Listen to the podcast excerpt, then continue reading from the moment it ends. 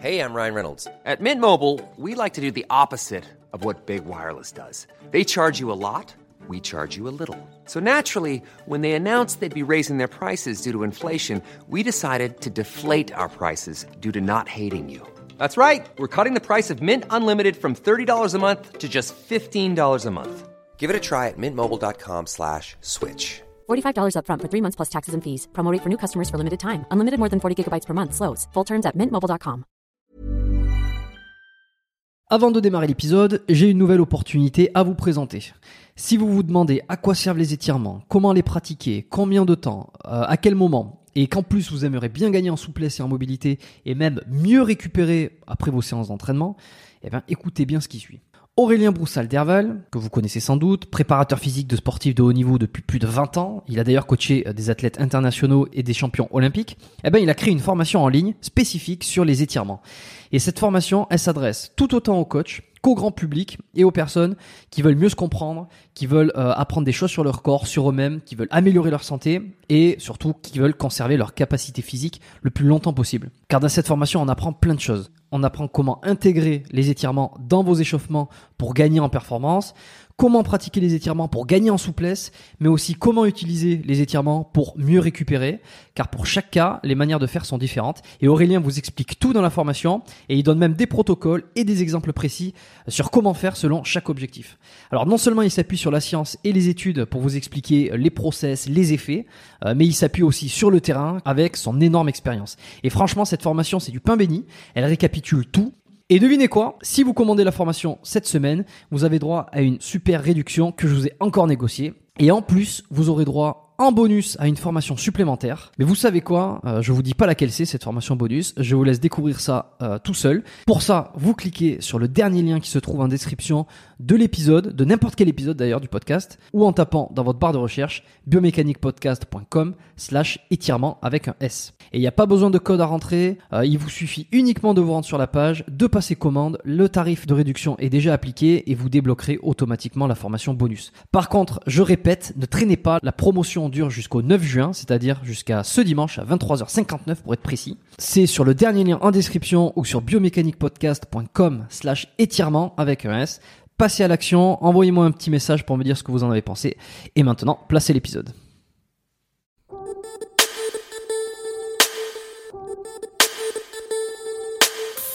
Bienvenue dans ce tout nouvel épisode du podcast Biomécanique. Ici, on vous aide à améliorer vos entraînements, à diminuer vos blessures et à découvrir les secrets des sportifs, des athlètes et des spécialistes de leur domaine. On parle entraînement, performance, blessures, nutrition évidemment, euh, santé du sportif et à chaque fois avec des invités exceptionnels euh, qui m'accompagnent pour chacun des épisodes. Je m'appelle Jérôme Cazerolle, je suis ostéopathe à Montréal. Je reçois pour ce nouvel épisode Nicolas Gravis qui est un vieil ami. Euh, si on peut dire, puisqu'on se connaît depuis qu'on est gamin. Pour l'anecdote, on a pratiqué le tennis ensemble à l'époque euh, du collège, du lycée. Je me souviens qu'à cette époque, déjà à ce moment, Nicolas, il était déjà très porté sur le sport, sur la performance, la récupération, mais également la santé. Nicolas Gravis est avant tout un passionné de sport, d'entraînement, de préparation physique, mais également d'haltérophilie. Et lorsque j'ai pensé à faire un épisode du podcast euh, complet sur cette pratique qu'est l'haltérophilie, qui m'est un petit peu inconnu euh, de mon côté, eh évidemment que j'ai pensé à l'inviter. Alors je l'ai déjà vu en cabinet, en ostéopathie, j'aime bien travailler sur les morphologies, j'aime bien analyser les morphologies, et je peux vous garantir qu'il a une morphologie qui est parfaitement adaptée à la pratique de l'haltérophilie justement. On aura d'ailleurs l'occasion d'y revenir au cours de l'épisode. Aujourd'hui, Nicolas Gravis, il est préparateur physique, il a un doctorat en sciences du sport, il s'intéresse à tout ce qui concerne l'amélioration des performances, la prévention des blessures, les méthodes d'entraînement, d'adaptation, de récupération. Il a un master en nutrition aussi, donc vous voyez qu'il a quand même un parcours extrêmement complet et très poussé également il a aussi réalisé une thèse sur la DHEA et son rôle contre l'anti-vieillissement et l'amélioration des performances de l'athlète. Donc vous voyez que c'est un profil qui rejoint parfaitement mon objectif euh, que je souhaite développer à travers ce podcast, à savoir la pratique sportive, l'amélioration de ses entraînements, la compréhension du corps, euh, mais aussi la prévention des blessures lorsqu'elles ne sont pas encore là et euh, leur traitement, leur guérison lorsque la blessure se manifeste. À travers toute cette conversation, on a pu discuter euh, d'exactement en quoi consiste l'haltérophilie, pourquoi les haltérophiles ne sont pas aussi musclés que les bodybuilders. Vous allez voir, est-ce qu'il y a réellement un lien entre euh, le volume euh, musculaire la masse musculaire et la force? Comment on s'entraîne concrètement pour devenir plus fort de manière générale? On va voir l'intérêt de l'haltérophilie dans tout ce qui concerne la préparation physique d'un athlète, la meilleure morphologie pour être bon dans ce sport, quels sont les différents types de blessures que l'on peut retrouver en haltérophilie? Le lien très étroit qu'il existe entre la santé, la posture, la longévité également et l'haltérophilie. Comment cette pratique peut réellement vous aider à lutter contre le vieillissement, en tout cas à mieux vieillir? Et puis en fin de podcast, on va revenir sur sa thèse euh, qui concerne l'ADHEA, donc qui est un produit dopant, je le rappelle. Quelles sont les conclusions qu'il en a tirées concernant la production de testostérone, l'amélioration des performances euh, sportives, donc de nombreux sujets extrêmement instructifs. C'était passionnant, j'ai pris beaucoup de plaisir à réaliser cet épisode, j'espère que vous allez en prendre également à l'écouter.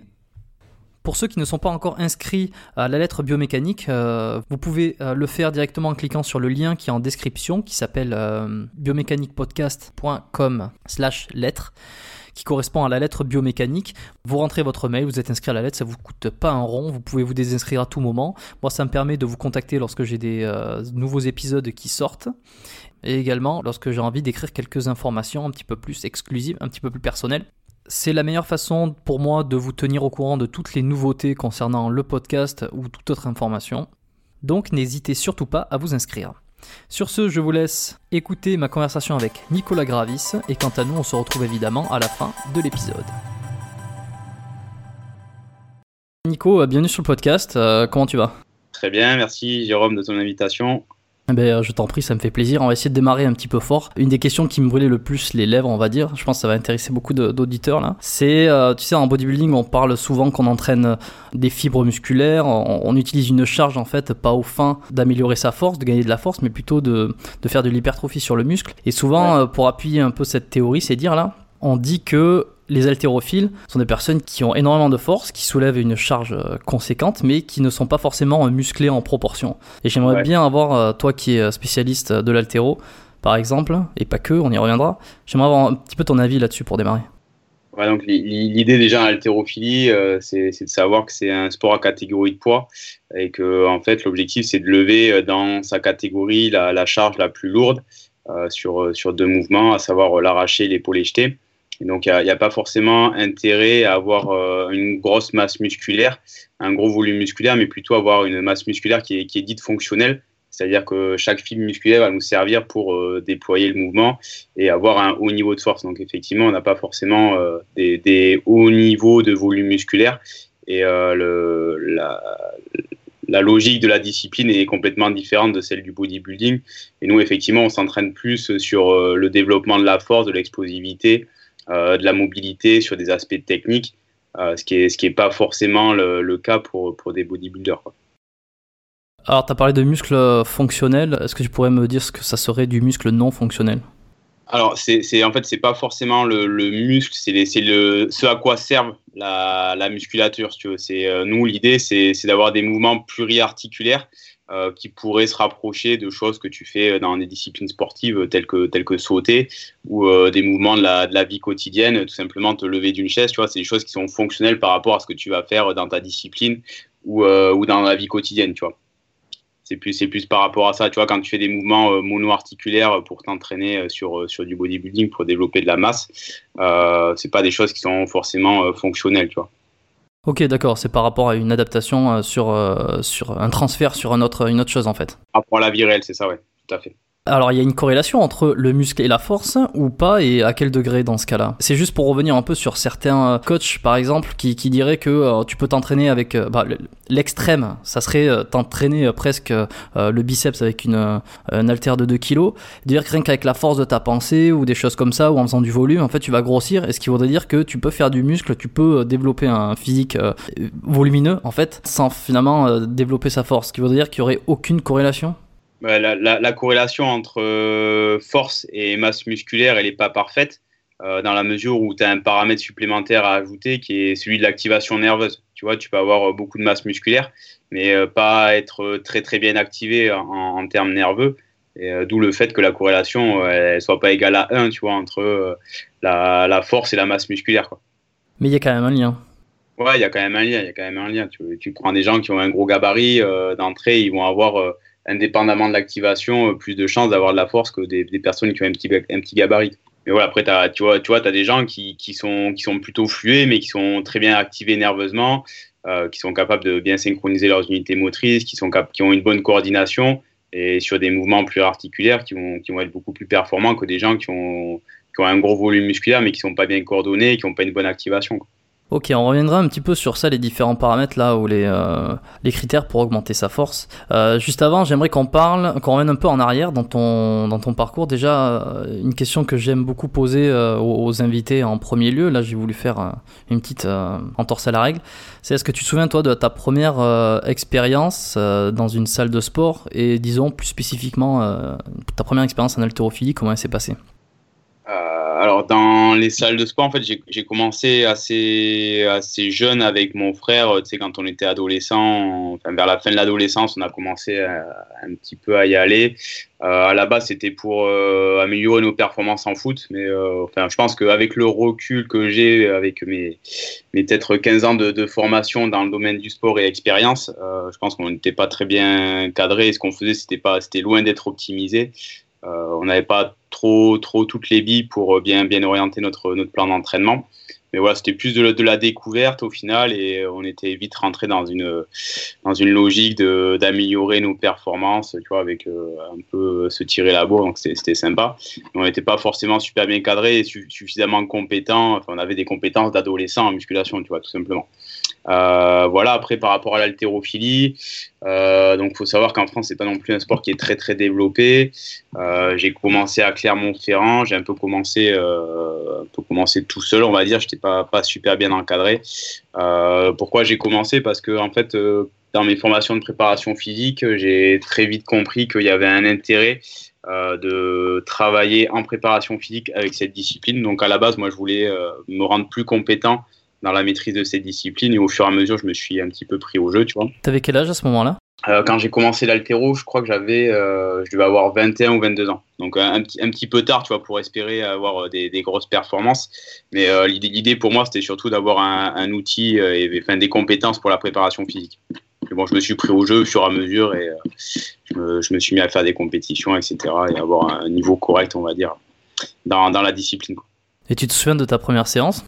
Euh, ouais, ma première séance d'altéro, euh, j'avais fait 45 minutes. J'étais complètement rincé nerveusement. Euh, le coach, il me dit, bon, mais maintenant, on va faire du renforcement musculaire. Je dis, ah, là, j'en peux plus.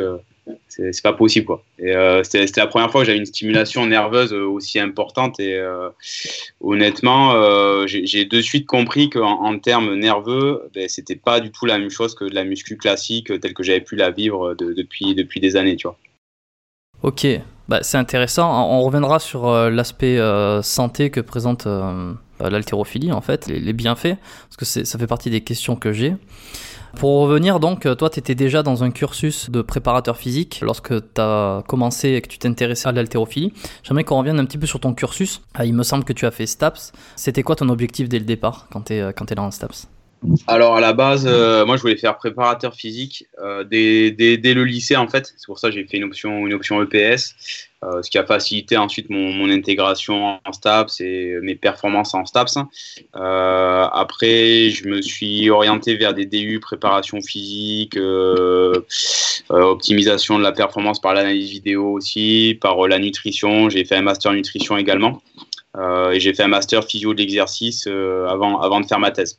Parce que donc dans, l'idée à la base j'étais vraiment très très orienté sur la préparation physique. Euh, après je me suis dit qu'en fait il y avait énormément de monde sur le marché et que l'aspect scientifique m'intéressait un petit peu euh, également pour l'optimisation des performances. C'est pour ça que je me suis lancé dans un master recherche en physio de l'exercice. Et euh, ça m'a permis de voir un petit peu l'entraînement autrement et euh, d'avoir des compétences, je pense que les préparateurs physiques avec un cursus classique, euh, c'est-à-dire master entraînement classique, euh, n'ont pas forcément. Est-ce que toi, tu voulais t'occuper euh, d'athlète dans un sport ou une activité particulière? Ouais, voilà. À la base, euh, moi, je suis, je suis footeux. J'ai fait du foot depuis que je suis tout petit. J'adore le foot. je regarde le foot quasiment tous les jours.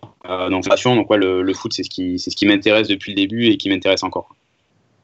Alors, je renvoie les auditeurs à écouter le podcast numéro 10 euh, qui à l'heure actuelle euh, où, on enregistre celui-là il n'est pas encore sorti euh, mais où on parle beaucoup de hum, la formation des coachs la formation des préparateurs physiques entre STAPS, entre BPJEPS, c'est très intéressant, il y a beaucoup de, contenu par rapport à tout ça.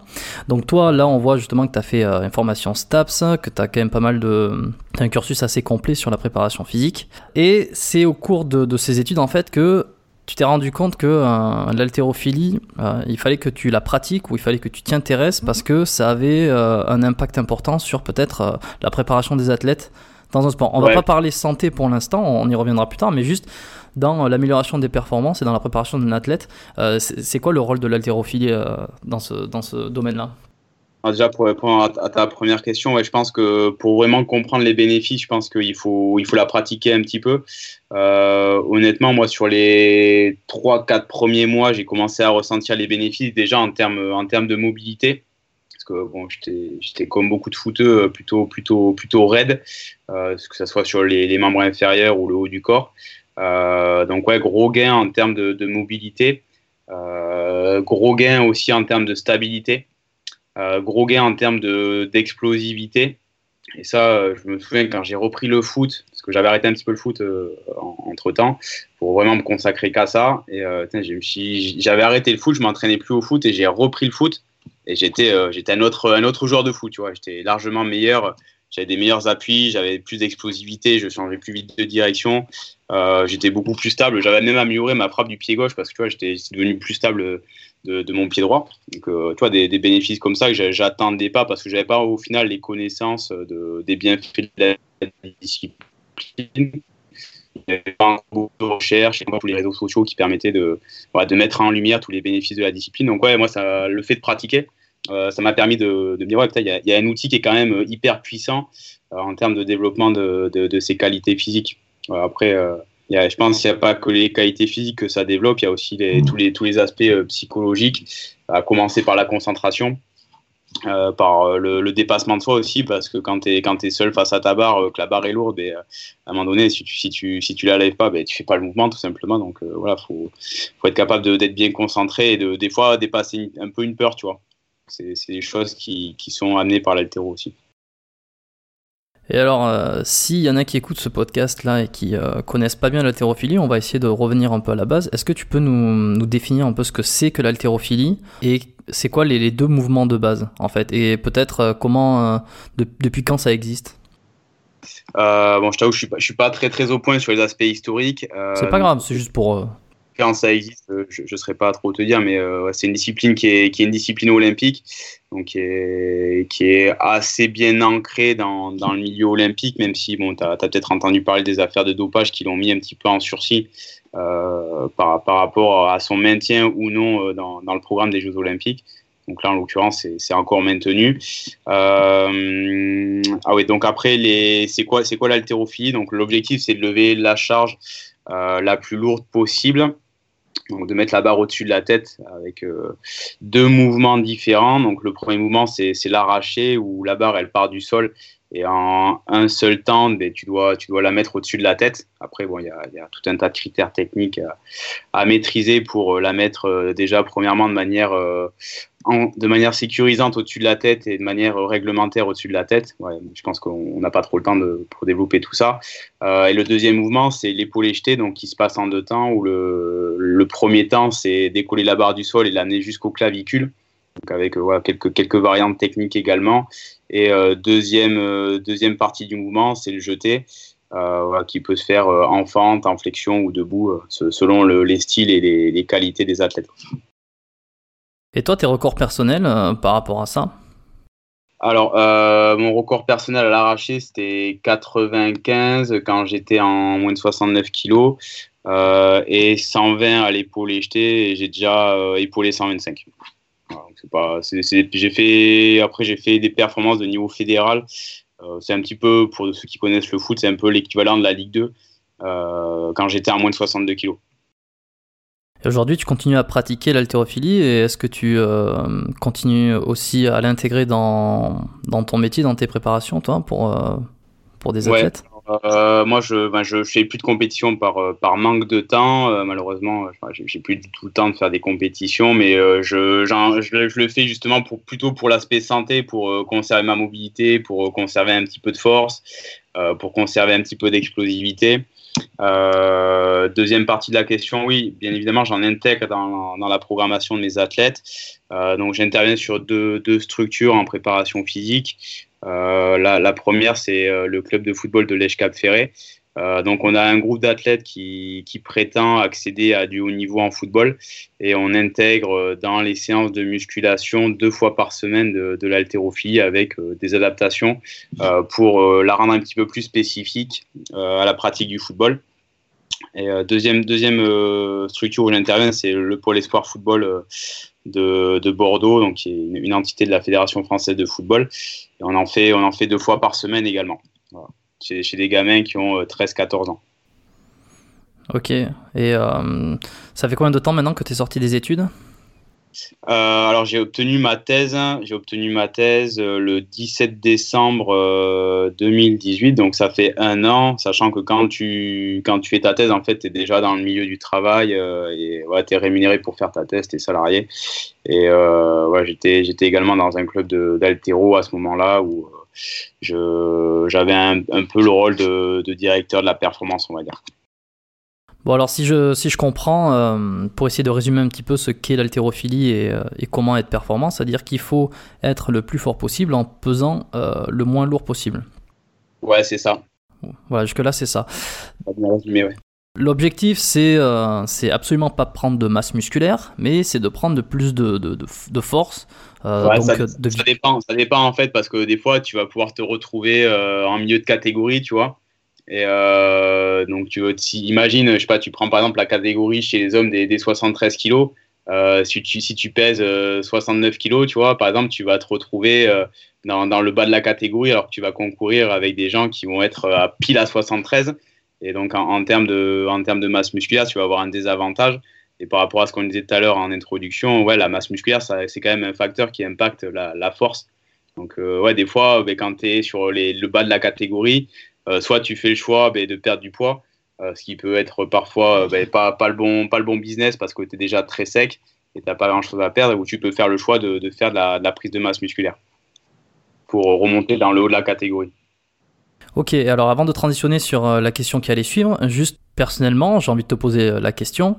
Est-ce que tu penses qu'on peut devenir musclé sans être fort? Alors, je parle pas, je parle de on va prendre un athlète naturel, hein. on va prendre un sportif qui est naturel, qui prend pas de produits dopants, qui, qui est parce que bon, ça c'est encore sujet un petit peu à débat, tu vois, l'espèce d'entraînement euh, sans force et qui fait développer le muscle au maximum grâce aux hormones qu'on s'injecte, enfin bref, mais un athlète, un sportif naturel, est-ce qu'il peut développer son muscle? Est-ce qu'il peut se focaliser uniquement sur son muscle et pas sa force en fait? Ou alors il y a forcément une corrélation qui va se faire, euh, il y a une, forcément une corrélation, il va être obligé à un moment donné d'aller gagner des barres de plus en plus lourdes pour prendre, pour prendre du muscle ou pas la, la, le, gain de masse musculaire va, te faire gagner de la force, tu vois. Et je pense que, enfin, je, pense pas que ça soit un objectif de gagner de la, de la masse musculaire sans gagner de la force, tu vois.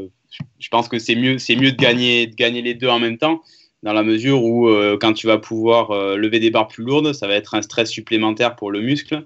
Donc ça va être quelque chose qui va te permettre euh, d'avoir des adaptations pour le, le gain de masse musculaire également, tu vois. Mais tu vois, par exemple, il y en a qui diraient que euh, il faut diminuer ses charges, il faut faire, il faut avoir plus d'intensité, c'est-à-dire qu'au lieu de prendre 100 kg sur ton coucher, tu vas en prendre un peu moins. Enfin, tu vas prendre un peu moins, tu vas prendre 70% de cette charge-là, donc 70 ouais. kg évidemment. Tu vas faire euh, plus de répétitions, plus de volume. Tu vas chercher, euh, euh, bon, je, je, vais un peu euh, dans le cliché, mais la contraction volontaire, le, le super lent, enfin toutes ces, ces techniques qu'on voit un petit peu fleurir. Et en fait, euh, j'ai l'impression que ça va un peu nous faire croire que la charge, on s'en fout complètement. On pourrait presque prendre 20 kg et faire énormément de, de volume et d'intensité pour finalement prendre plus de muscle qu'avec 100 kg. Quoi. Dans, dans, dans le, les aspects qui vont influencer la, prise de masse musculaire, tu as, as l'aspect métabolique. Tu vois, donc tu as, tout un tas de méthodes qui vont, qui vont générer de l'acidité, qui vont avoir un impact sur le, le, volume musculaire. Et le, deuxième paramètre, après, c'est le stress mécanique. Tu vois donc euh, tout, toutes les méthodes excentriques là ont, ont leur sens. Euh, les, toutes les méthodes où tu vas passer euh, du temps sous tension ben, ont leur sens avec euh, tout l'aspect métabolique que ça induit également. Euh, le fait de travailler avec des charges lourdes, avec des tempos euh, ralentis, ben, ça, a son sens aussi, tu vois. L'idée, l'idée c'est de, créer un stress au muscle pour qu'il pour qu'il s'adapte. Après, effectivement, tu as des méthodes qui sont plus propices à générer du volume musculaire, d'autres qui sont plus propices à, générer, un gain de force en, sans, masse musculaire. Après, bon, tu, le sais comme moi, l'autre aspect important, c'est bien gérer l'alimentation pour favoriser l'adaptation en masse musculaire.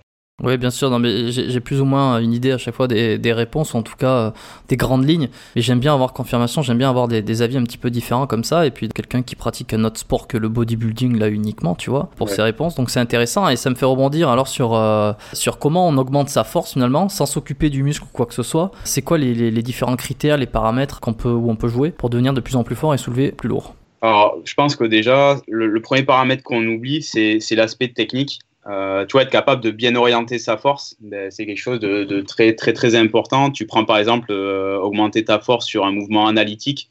Euh, sur par exemple une machine guidée, c'est hyper simple, tu vois, parce que la, trajectoire de barre, elle est, générée par la poulie.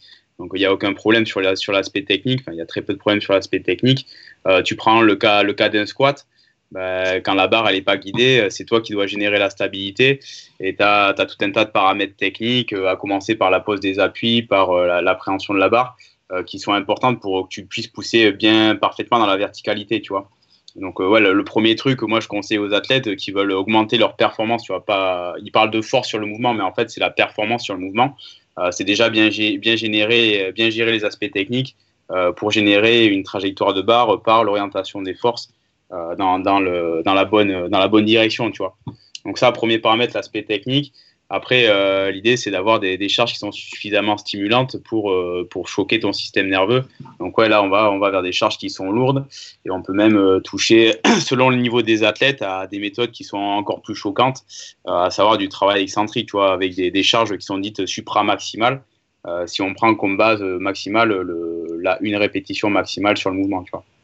Et euh, physiologiquement, euh, comment ça se passe quand on gagne de la force? Parce que quand on devient de plus en plus musclé, on s'imagine que c'est les fibres, elles sont plus nombreuses ou plus grosses. Mais au niveau de la force, qu'est-ce qui se passe entre euh, le système nerveux et le muscle? Bah, Tu as, une amélioration de la conduction avec une amélioration du, recrutement des, unités motrices. Tu as une meilleure inhibition du, muscle antagoniste qui, du coup, va, moins freiner le mouvement. C'est principalement des adaptations nerveuses. Si on parle purement des aspects, des aspects force, euh, voilà, tu as, l'adaptation morphologique, mais ouais, tu as, surtout l'aspect nerveux. Donc, ouais, c'est amélioration du recrutement euh, des, unités motrices, amélioration de la, coordination intra-intermusculaire avec euh, diminution de l'inhibition de l'antagoniste. Voilà, c'est des choses comme ça.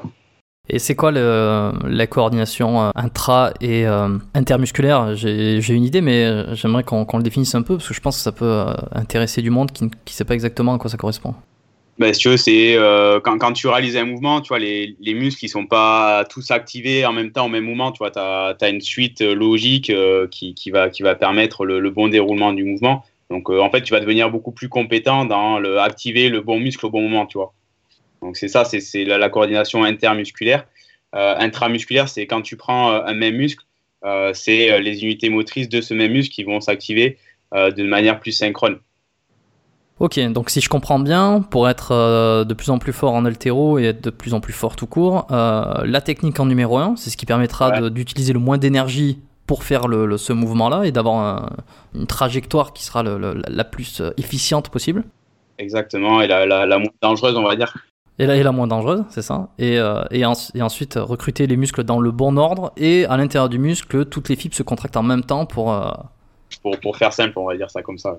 Ouais, on va, on va essayer de garder simple, mais évidemment que c'est bien plus compliqué. Mais ok, je trouve ça intéressant. Tu as parlé un petit peu de morphologie. Est-ce que c'est un paramètre pour toi euh, de qualité ou en tout cas de, de réussite euh, pour l'haltérophilie? Tu vois, les, différentes morphologies, je sais pas si c'est quelque chose que, qui t'intéresse Ouais, au, début, quand j'ai commencé, euh, moi qui suis pas très grand, qui est plutôt des, membres courts et un buste long, m'avait dit ouais, c'est un avantage d'avoir ce type de morphologie là.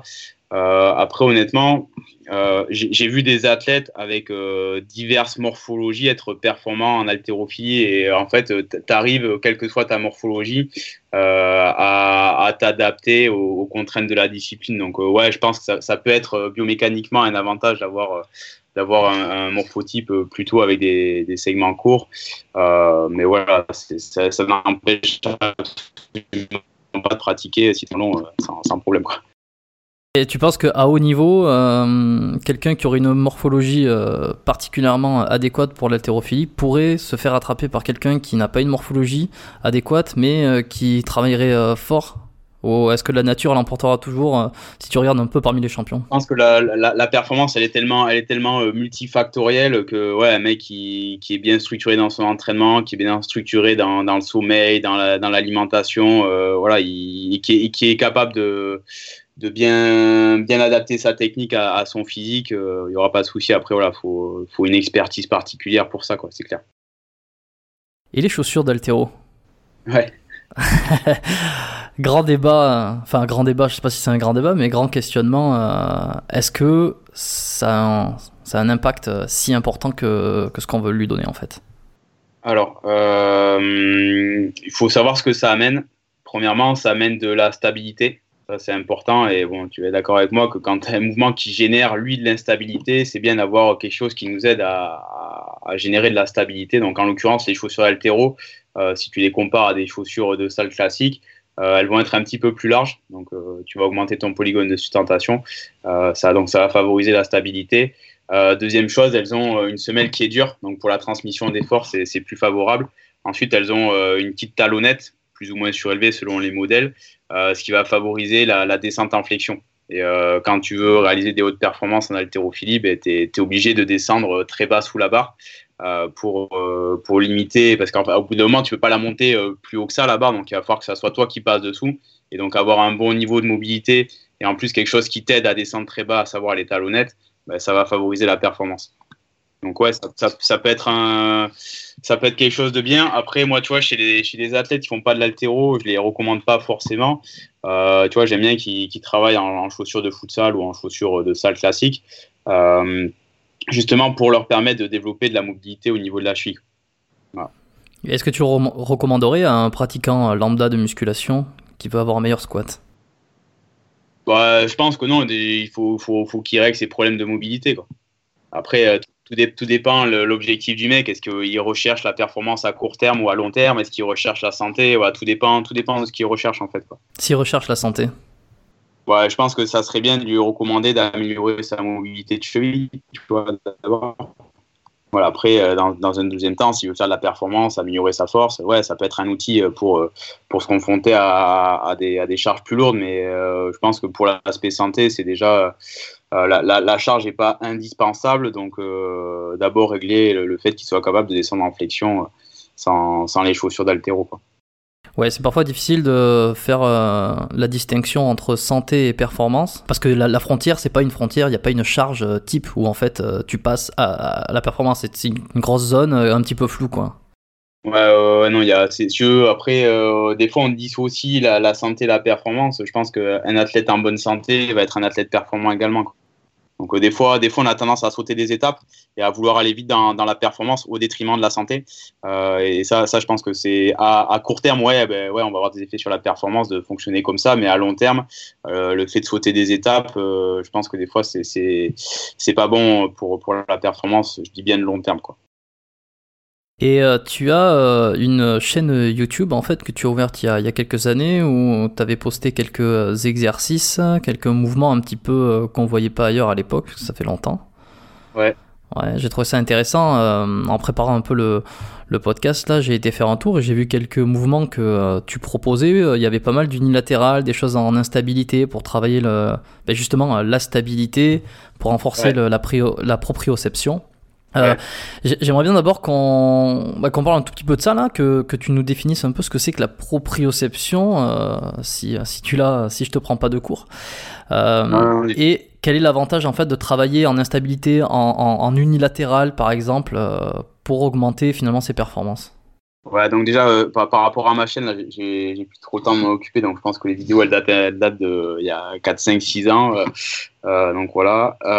Après, la proprioception, c'est être capable de par. Enfin, la proprioception, c'est l'ensemble des mécanismes internes qui vont nous permettre de, entre autres, faire un mouvement, générer de la stabilité vois. Euh, moi, je rentre pas dans les détails, c'est pas, je pense que pour le public, c'est pas très très important. Mais ouais, c'est euh, ce qui va nous permettre de bien, bien, conduire un mouvement, euh, avoir conscience de notre corps et en fait, c'est un lien avec des informations extéroceptives pour permettre de, ben, de, réaliser des mouvements et de, de, de, se, comment, dire, de, se mouvoir dans un espace.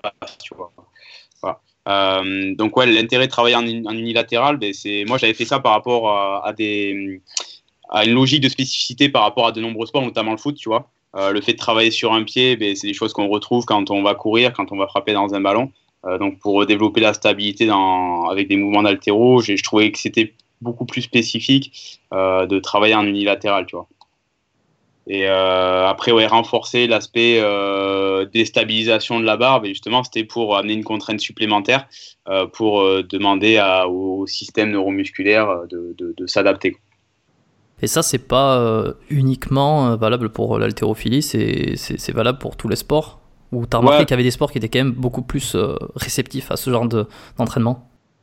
Ouais, tu as, des sports qui sont plus euh, réceptifs. Par exemple, j'ai travaillé avec des, des, nanas qui faisaient, qui faisaient de la danse et euh, elles, dans leur discipline, elles ont beaucoup de contraintes liées à la proprioception, du fait que bah, tu as, des rotations, tu as, des réceptions, tu as contact avec le partenaire, etc.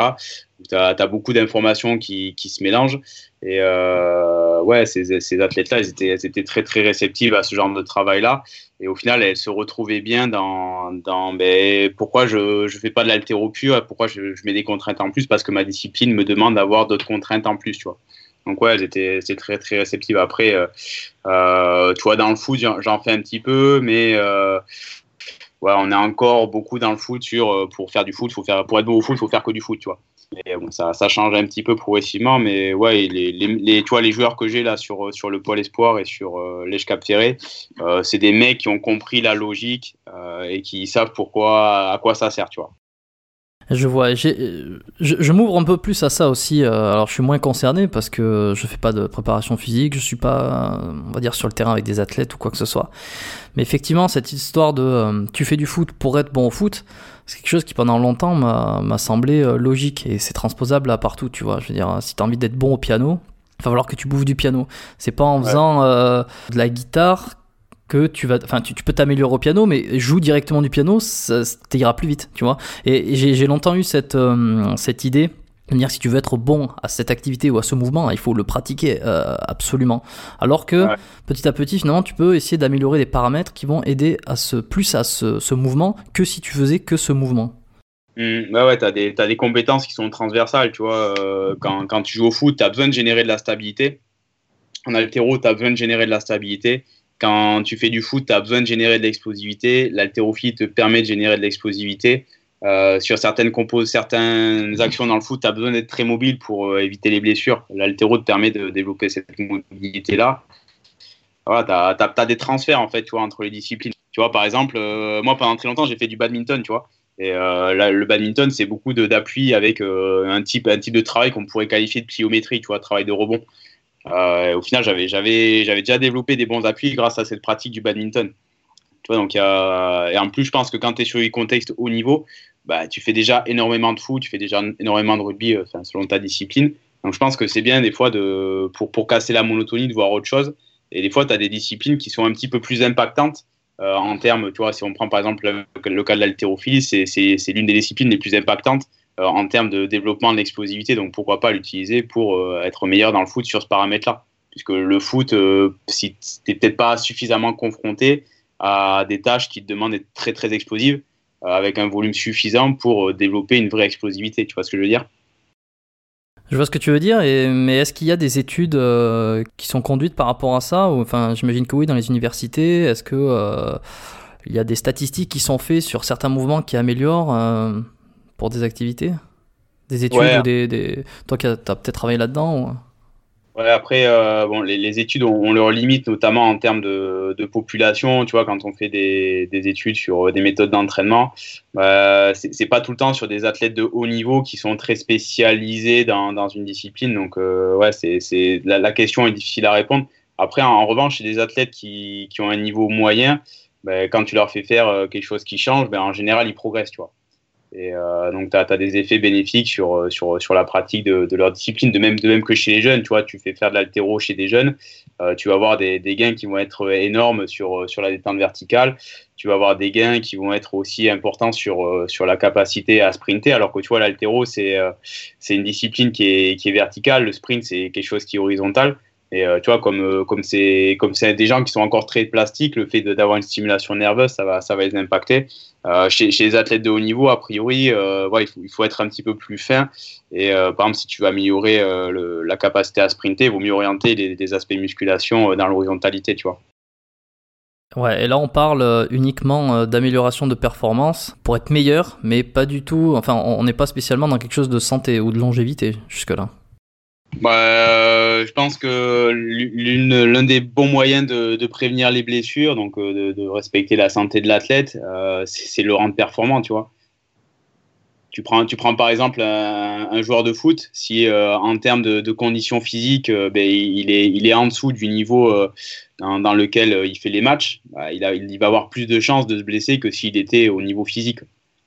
Ouais, mais regarde, tu vois, petite réflexion là. Euh, si euh, ce joueur de foot particulier là, euh, on lui augmente sa vitesse, on lui augmente sa, son explosivité, la force de ses muscles au niveau du, du, quadriceps, des ischios, etc. Tu vois, il est vraiment fort, il est, il est puissant. Est-ce que ça met pas plus de risques pour, par exemple, les, les, les, plateaux tibiaux les ligaments, est-ce qu'ils se renforcent en même temps que tous les autres paramètres se renforcent?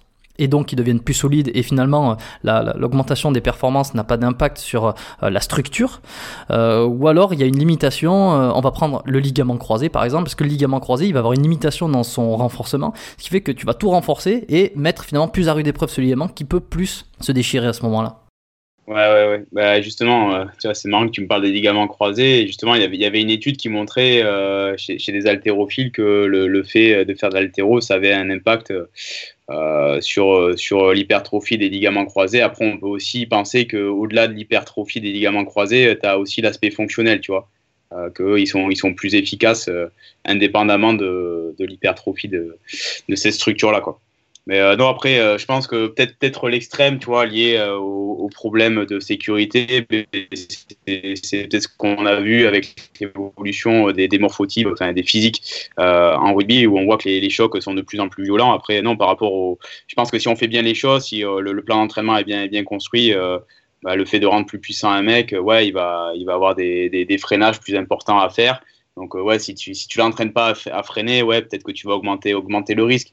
Mais si tu construis bien les, bien les choses, si tu penses bien euh, par rapport à tout ce qu'il va faire euh, dans sa pratique, il n'y a, a, pas de problème de le rendre plus performant sur le plan physique, au contraire. Quoi. Ok, c'est quand même très intéressant. Pour revenir euh, sur l'haltérophilie en question, et puis ça permet de faire la transition sur un petit peu le côté santé et, et blessures, est-ce qu'il y a des blessures type en haltérophilie? Déjà de 1 que toi tu as pu remarquer autour de toi, et ensuite on passera peut-être à des blessures que, que tu as pu expérimenter de ton côté personnellement.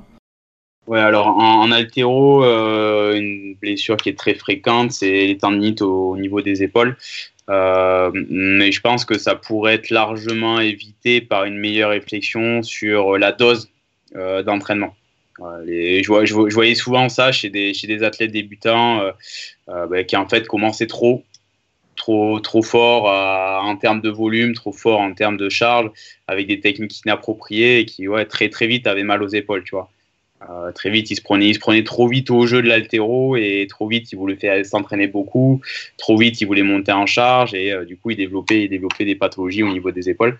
Euh, après, les, gens qui s'entraînent beaucoup peuvent avoir quelque chose qui ressemblait qui ressemblerait à des tendinites au niveau au niveau du rachis mais voilà c'est encore lié à la charge d'entraînement si, tu doses bien si, tu alternes bien les fortes charges d'entraînement avec des périodes de récupération euh, c'est plutôt une pratique qui est, très très saine. Et d'ailleurs, quand tu regardes les, les, chiffres en termes de blessures, ben, tu t'aperçois que c'est une des, pathologies où euh, déjà tu le blesses le moins. Et euh, deuxièmement, où quand tu te blesses, ça, induit très peu de très peu d'indisponibilité par rapport à, tes possibilités de t'entraîner. Donc majoritairement tendinite des épaules, j'imagine peut-être tout ce qui va être ouais, sub supraépineux ouais, c'est ça. Plutôt pour, plutôt pour, euh, pour résumer, c'est des, des, blessures qui sont liées à un excès d'entraînement, tu vois. Ok, bah justement, c'est intéressant parce qu'ici, dans ce podcast-là, on essaie quand même de parler des, des, blessures.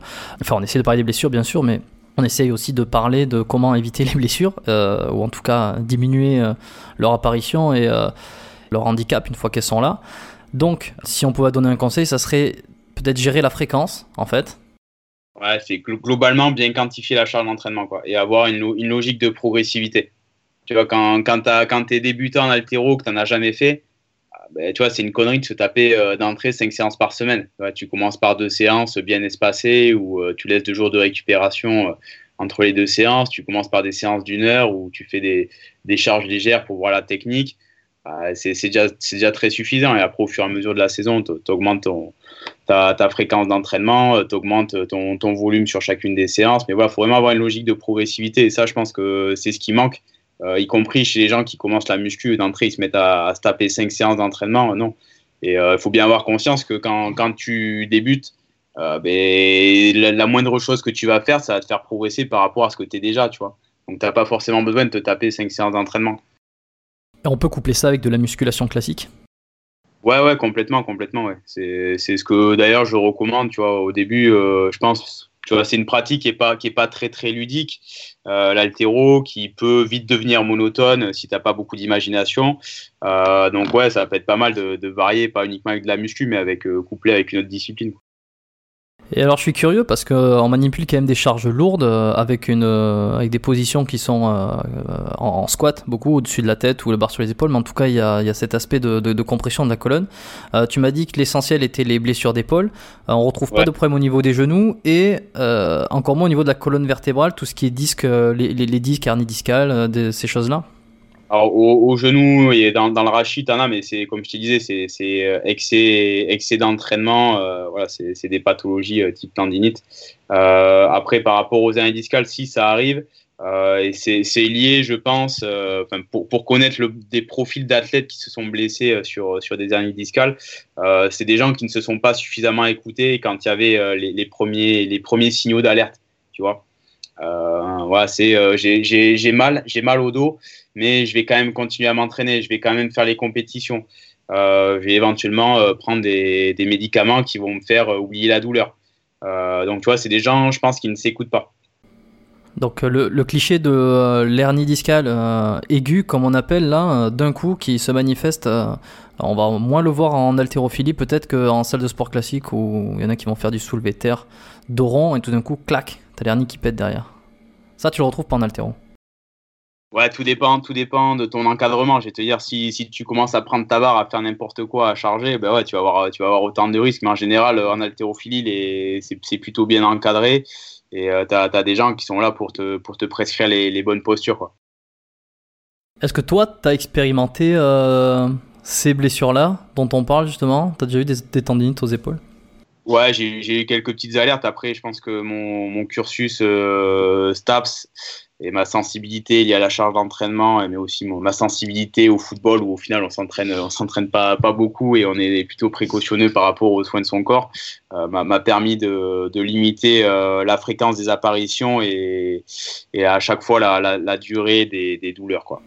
Ok, donc tu n'as jamais eu de, euh, de lésion, on va dire non, non, mais j'avoue, j'ai peut-être eu de la chance. Je m'étais fait mal une, fois au poignet, mais sur, sur une connerie, tu vois. J'étais sur un, une barre très très lourde en, en front squat et il euh, y, a, un con qui a éteint la lumière dans, la salle de musculation. Et euh, en l'occurrence, j'ai perdu, perdu quelques repères et ma proprioception n'a peut-être pas suffi sur, sur la charge lourde et la, la barre est restée dans, dans, ma main gauche et j'ai lâché de la main droite. Et donc, bref, j'ai eu, eu un petit problème au poignet, on va dire. Je crois que lui, il avait pas envie de te voir réussir en compétition. C'était. Euh, c'était volontaire, c'était une blague ou, ou c'est juste non, le, dans la salle où j'étais, ils avaient mis euh, l'interrupteur euh, de la lumière euh, juste au-dessus ou au-dessous, je sais plus, de, de l'interrupteur pour ouvrir la porte. Tu vois, donc c'était ça, ça, devait arriver un jour.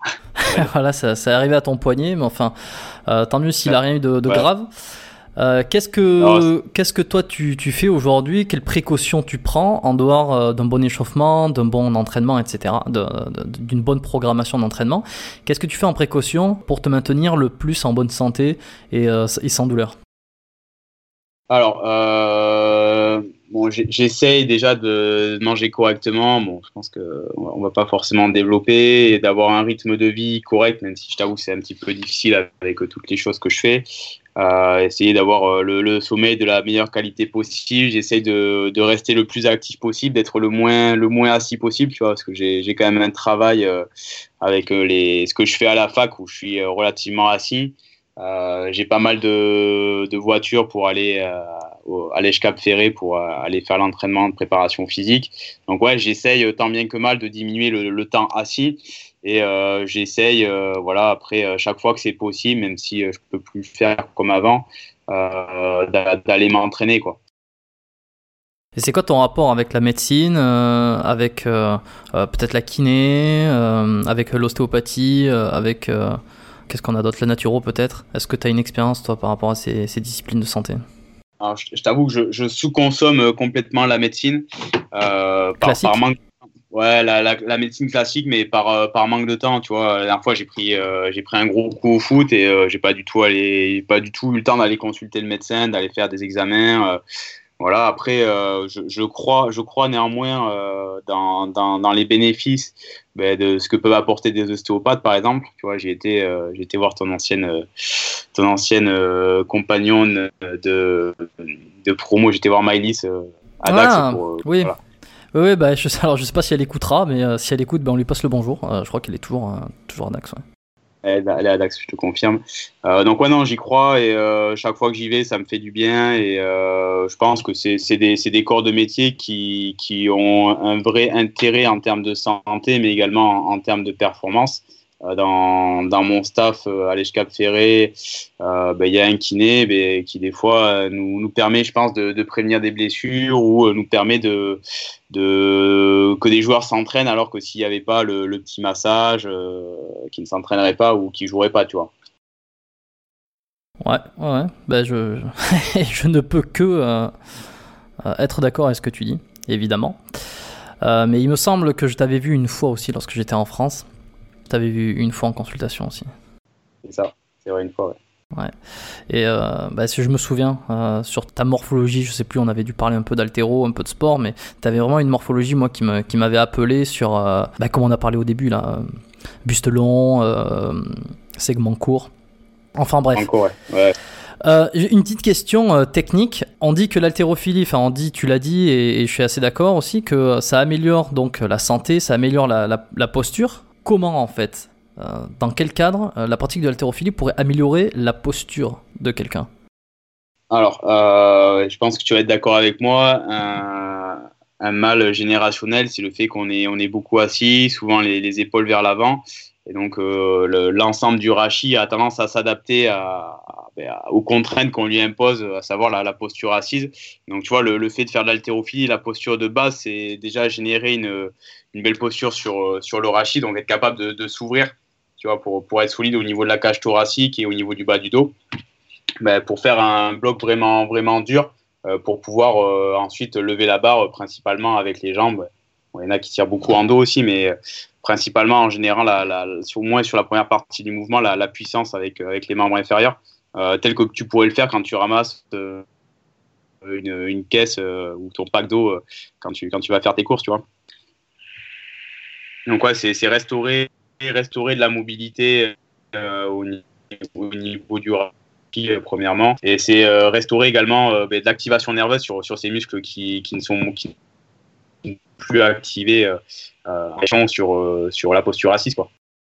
Ok, ouais, c'est intéressant. Tu augmentes euh, l'automatisme, ou en tout cas la tonicité de, base peut-être euh, des muscles qui favorisent euh, l'ouverture de la cage thoracique. Moi, je parle pas mal de ça dans mes consultations aussi. J'essaie d'expliquer qu'il faut, qu'il faut mieux se tenir, essayer de renforcer certains muscles, et puis ça, ça va permettre de renforcer un peu comme le tonus de base, qui, vont, qui peut tout le temps être davantage contracté que les muscles de devant. Enfin, on, va essayer d'avoir l'équilibre le, le plus équilibré.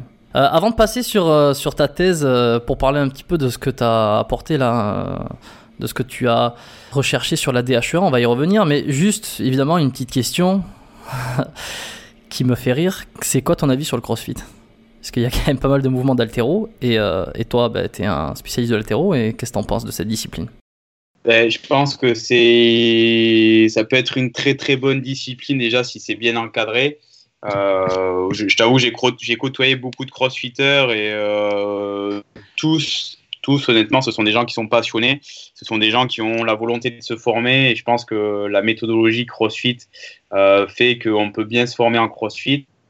Après, le problème, la manière dont les pratiquants débutants s'approprient la, la, la, méthode, tu vois, ils veulent comme au final euh, commencer parfois trop vite, trop fort, avec euh, beaucoup trop d'entraînement, beaucoup trop de charges, et c'est là où ça devient dangereux. En fait, c'est pas pas un problème de méthode si tu veux, euh, c'est plus un problème de mentalité. Quand après, tu vois là, je, trouve très bien, je, fréquente une box de CrossFit à, Bordeaux, et je trouve que l'ambiance qui y règne eh ben, est très très motivante. le, fait de travailler en groupe, euh, ben, c'est motivant.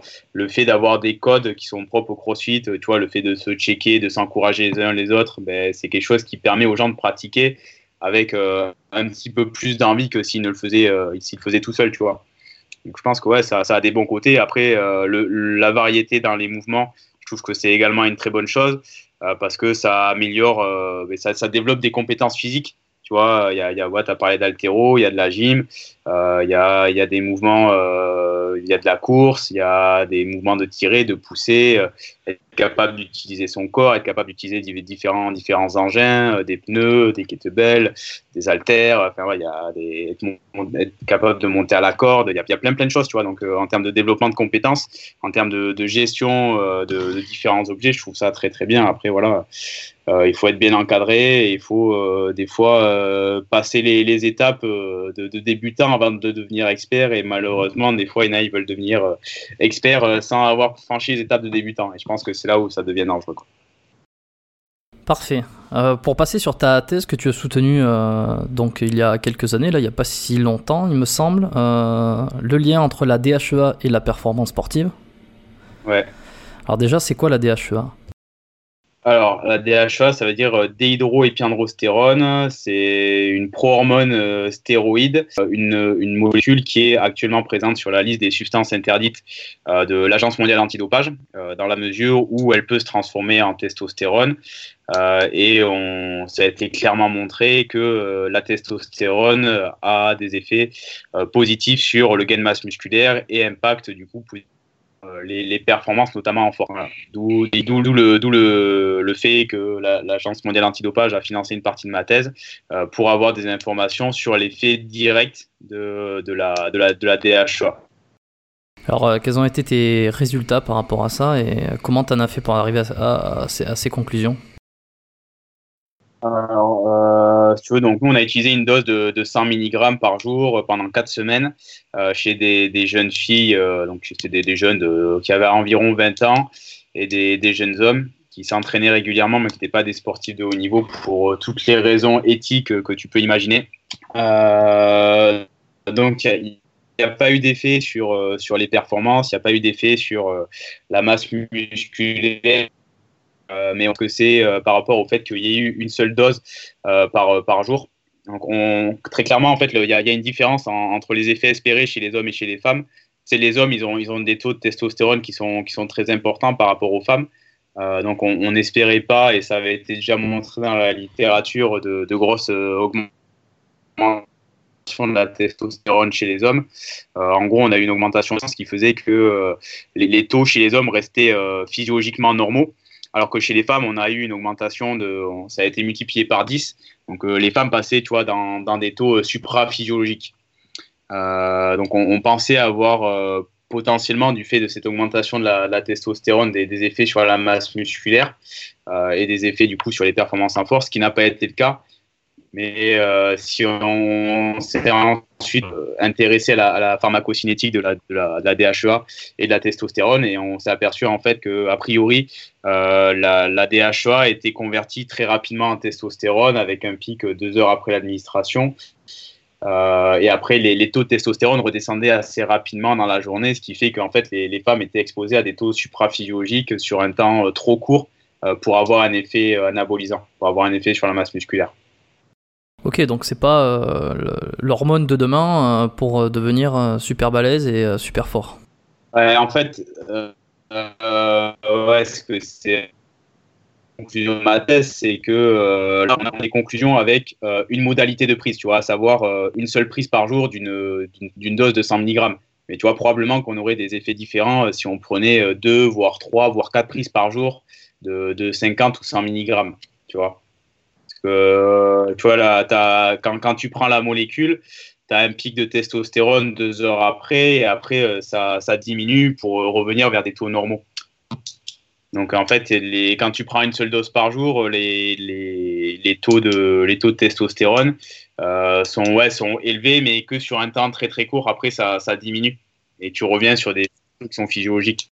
Et à ce moment-là, est-ce que ça prendrait du sens d'avoir euh, une dose euh, de DHEA quelques heures avant l'entraînement ou essayer de, de, corréler le pic hormonal de testo au moment où tu vas faire ton entraînement pour peut-être exploser tes performances et faire de la surcompensation à ce niveau-là? Alors pour, pour, être, pour être bien clair, la, la, prise de DHEA, je la, je la recommande pas dans la mesure où c'est une substance qui est classée comme dopante. Ça induira, si jamais ils sont contrôlés, ça induira un contrôle positif. Donc voilà, je la recommande absolument pas. Euh, après, dans une logique de santé, ça peut être un petit peu différent, surtout pour les, populations vieillissantes. Euh, il y, a quelques études, notamment chez les femmes, qui montrent que ça pourrait avoir un bénéfice euh, de faire euh, entraînement plus, plus DHEA. Mais aujourd'hui, la DHEA, donc, elle est commercialisée ou elle est, utilisée comme médicament ou, euh, juste euh, c'est en phase de test? C'est quoi un petit peu sa place de, à la DHEA ah, C'est très très particulier parce que si tu prends le cas des États-Unis, c'est vendu euh, en tant que complément alimentaire. Donc tu, tu peux la retrouver très facilement en magasin, ça n'y a pas de souci. par contre, en France, c'est sur prescription médicale. Donc tu vas avoir des, des gens qui, qui, ont des taux très faibles de DHEA qui vont pouvoir se faire euh, prescrire de la DHEA, mais c'est vraiment euh, délivrance euh, euh en pharmacie liée à, à l'analyse de, de, taux de DHEA et surtout sur prescription médicale. Quoi. Et, et dans quel cas quelqu'un pourrait se faire prescrire ça? Bah, c'est quand les gens ils ont des taux très, très réduits de DHEA, tu vois, par exemple, avec le vieillissement, la, la, plupart des gens ont euh, une, baisse assez importante des taux de DHEA. En gros, tu as, ton pic qui est euh, entre, entre 20 et 30 ans pour faire large. Et au fur et à mesure ensuite que, que tu vieillis, tes, taux diminuent pour en gros avoir plus que 5% quand tu arrives à 90 ans. Et ça me fait penser euh, finalement à la TRT euh, d'une certaine manière. Les traitements hormonaux substitutifs, c'est ça Ouais, c'est ça. Ouais. À partir d'un certain âge, euh, non, notamment aux États-Unis, peut-être moins en France, tu peux te faire prescrire de la testostérone pour compenser en fait et ton, ta testostérone qui, qui aurait diminué euh, à partir d'un tel âge. Ça me fait penser à ça finalement, la prise de DHE à partir d'un certain âge, non? Ouais, c'est un peu le même, c'est le même principe, c'est pour compenser la, la, baisse naturelle, tu vois. Euh, as même des chercheurs qui ont dit euh, que euh, ben, comme, comme la, la, DHEA diminue euh, avec l'âge et que inversement les, les pathologies, le diabète, l'hypertension, etc. augmentent. Et il y en a, ils ont fait un, gros raccourci en disant mais le fait qu'il y ait la DHEA diminue, qui, qui explique le fait que les maladies augmentent, tu vois c'était, ça a été un gros argument de vente de, de la DHEA, notamment aux États-Unis. Mais si la DHEA se transforme en testostérone derrière, pourquoi pas prendre directement de la testostérone en fait? Pourquoi pas prendre de la testostérone directement? Mais ça, c'est une bonne question. Après, euh, il est probable que la DHEA puisse avoir une action directe, euh, indépendamment de sa conversion en testostérone ou en oestrogène. Tu vois, mais euh, honnêtement, les, les, recherches sur la DHEA, bon, il y, y, en a quand même un certain nombre, mais euh, elles, ont, elles ont plutôt été étudiées au regard de la conversion en testostérone ou en estrogène qu'au regard de, de l'action directe de la DHEA sans conversion, tu vois. Ok. La, la conversion, euh, conversion elle, elle, est, elle, est, elle est difficile contrôlable. Donc, tu vois, ça serait un peu une, une molécule smartphone, mais euh, avec des difficultés à la contrôler en fonction de, de, de tes enzymes qui vont favoriser plutôt la synthèse de testo ou plutôt la synthèse d'œstrogène, tu vois. Ok, donc euh, encore pas mal de recherches à faire dessus, euh, beaucoup de rôles qu'on connaît pas, donc j'imagine. Ouais, exactement. Il y a beaucoup de rôles qu'on connaît pas, euh, notamment, notamment les, les, les, rôles directs de la DHEA. Quoi. Bon, eh ben écoute, c'est très intéressant. Euh, on essaiera de suivre euh, l'évolution euh, de la DHEA. C'est super. Peut-être que ça sera le prochain SARMS. Je sais pas si tu, tu as vu un petit peu ça, les SARMS là, qui, qui, qui viennent en force ces, ces dernières années, que, ouais. dont la promesse formidable serait tous les avantages de la testostérone, en tout cas des, des, des anabolisants sans aucun inconvénient. En fait, c'est un peu ça le truc. Euh, par, rapport à la DHEA, quelque chose qui pourrait t'intéresser, intéresser certaines de tes auditrices, euh, ça a été testé euh, en addition aux pilules contraceptives. Euh, ça a été testé dans les premières études aux Pays-Bas. parce qu'en fait, on s'est aperçu, et tu, sais sûrement que chez, les filles qui prennent la, pile contraceptive, ça induit une diminution des, taux de testostérone avec euh, tous les problèmes euh, au niveau psychologique que ça peut, induire et au niveau physiologique. Et en fait, la, DHEA, euh, additionnée à la pilule contraceptive, ça permettrait de, maintenir ou de restaurer les, taux de testostérone à des, taux normaux. Et ça pourrait éventuellement, si on extrapole un petit peu, éviter certains effets indésirables de la pilule contraceptive. Comme des effets cardiovasculaires, par exemple? Ouais, plutôt, plutôt sur les aspects psychologiques, mais ouais. Psychologique, ok. Potentiellement, ouais, sur, sur les aspects cardiovasculaires aussi, ouais, mais aussi sur l'aspect masse musculaire, sur l'humeur, etc., etc. Quoi. Intéressant. Eh ben, s'il y a des filles qui écoutent euh, le podcast, voilà, une piste à creuser peut-être. Je vous laisse aller, euh, aller rechercher tout ça, aller taper sur Google si ça vous intéresse. Ouais, ça, c'est, sûrement la pilule de la, la prochaine génération de pilules. La pilule de demain, il faudrait pas que je mette ça euh, comme titre à l'épisode. Euh, découvrez la pilule de demain, ça sera assez réducteur par rapport à tout ce qu'on a parlé.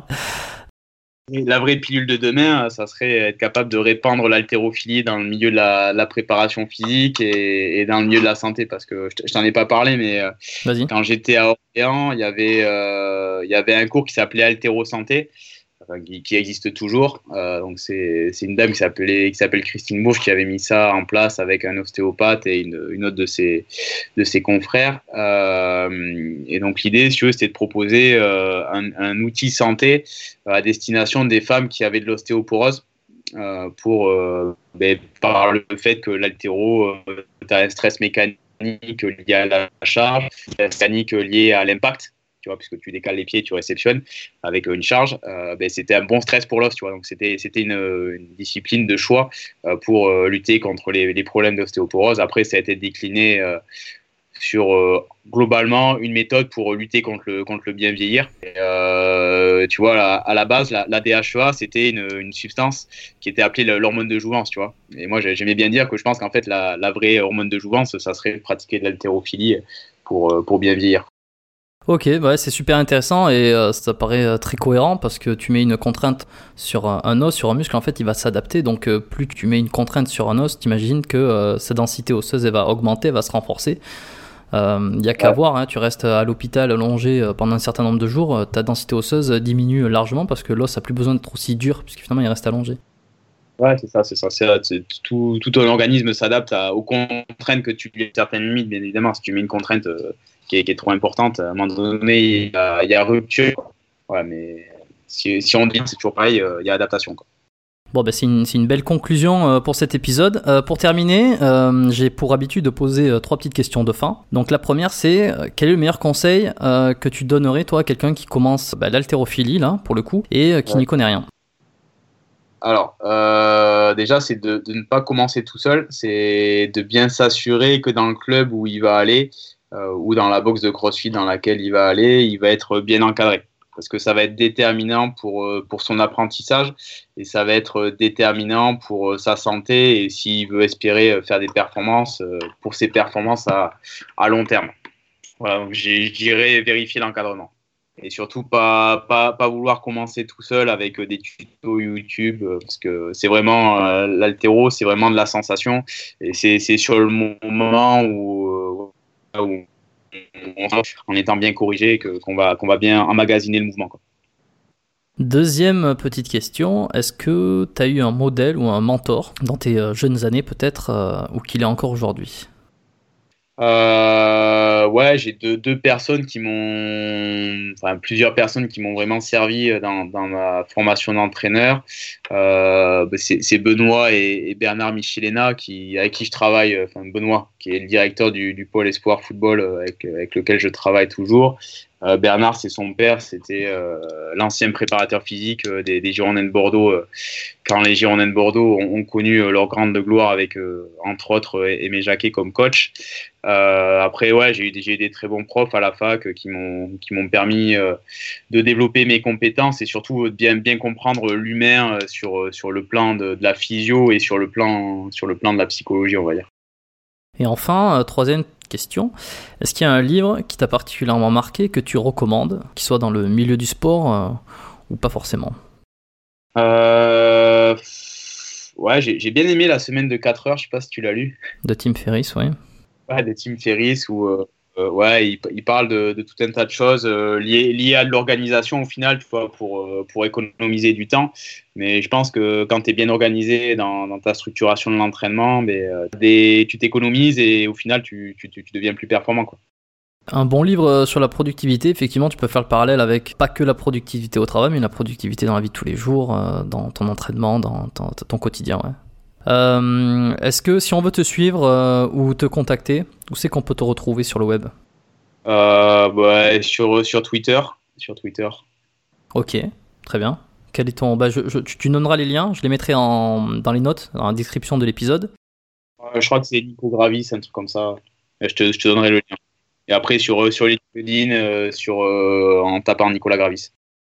LinkedIn, Nicolas Gravis, ok, si on veut te poser des questions, on a calé là-dessus. On invite les auditeurs à te poser des questions s'ils si, en ont. Est-ce que tu aurais quelque chose à rajouter ou un dernier message que tu voudrais faire passer? C'est très bien ce que tu fais. J'espère que tu vas pouvoir continuer à développer cette, cette source d'information pour permettre à, des gens d'avoir éventuellement des réponses aux questions qui se posent dans le quotidien. Ouais, alors c'est un petit peu coupé, euh, mais euh, je pense qu'on a compris, euh, en tout cas moi j'ai compris l'essentiel. Effectivement, j'essaie de m'entourer de, personnes compétentes pour aborder différents sujets autour du, sport, de l'entraînement, de la santé. Et je crois que cet épisode va particulièrement bien servir le podcast, puisque je l'ai trouvé très intéressant. Je les trouve toujours très intéressants, évidemment. Mais en tout cas, je te remercie d'être passé sur le podcast, et puis je te dis peut-être à bientôt pour un prochain épisode. Ok, ça roule Jérôme. À bientôt poulet. Bravo si vous avez écouté cet épisode jusqu'à la fin et que vous m'avez dans les oreilles actuellement. Je vous remercie aussi d'être fidèle au poste. Merci à Nicolas Gravis d'avoir partagé euh, ses connaissances et répondu à mes questions. J'espère que vous avez apprécié cet entretien avec lui. Si c'est le cas, vous pouvez me le dire en laissant une évaluation 5 étoiles sur l'application euh, podcast d'Apple. Je dis toujours application podcast, mais euh, peut-être que chez certains c'est sur iTunes.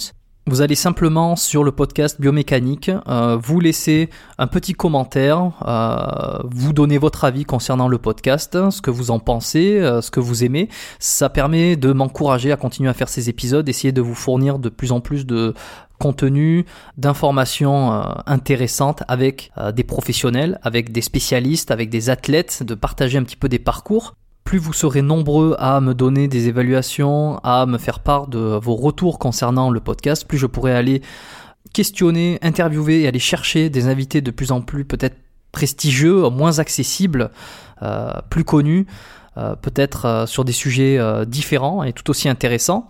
Donc n'hésitez pas à soutenir le podcast juste de cette façon, ça prend quelques minutes.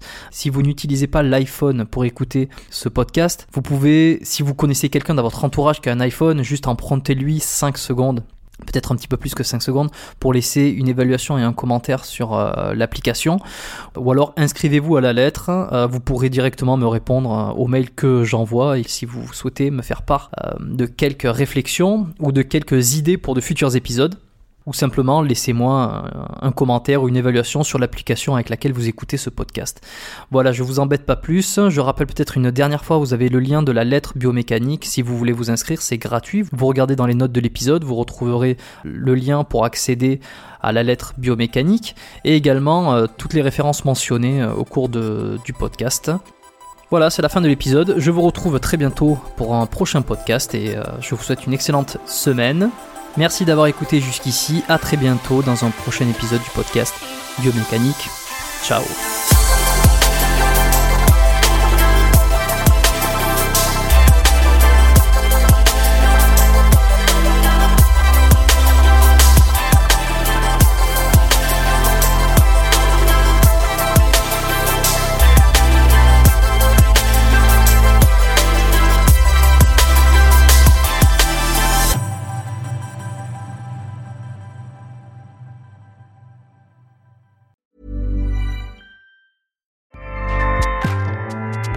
ACAST powers the world's best podcasts. Here's a show that we recommend.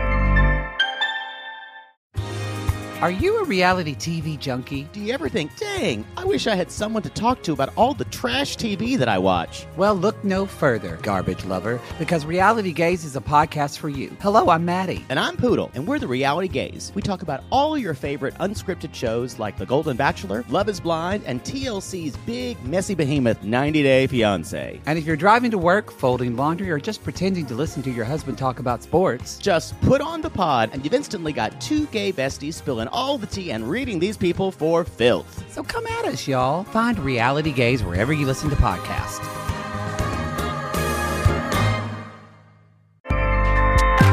ACAST helps creators launch, grow, and monetize their podcasts everywhere. ACAST.com.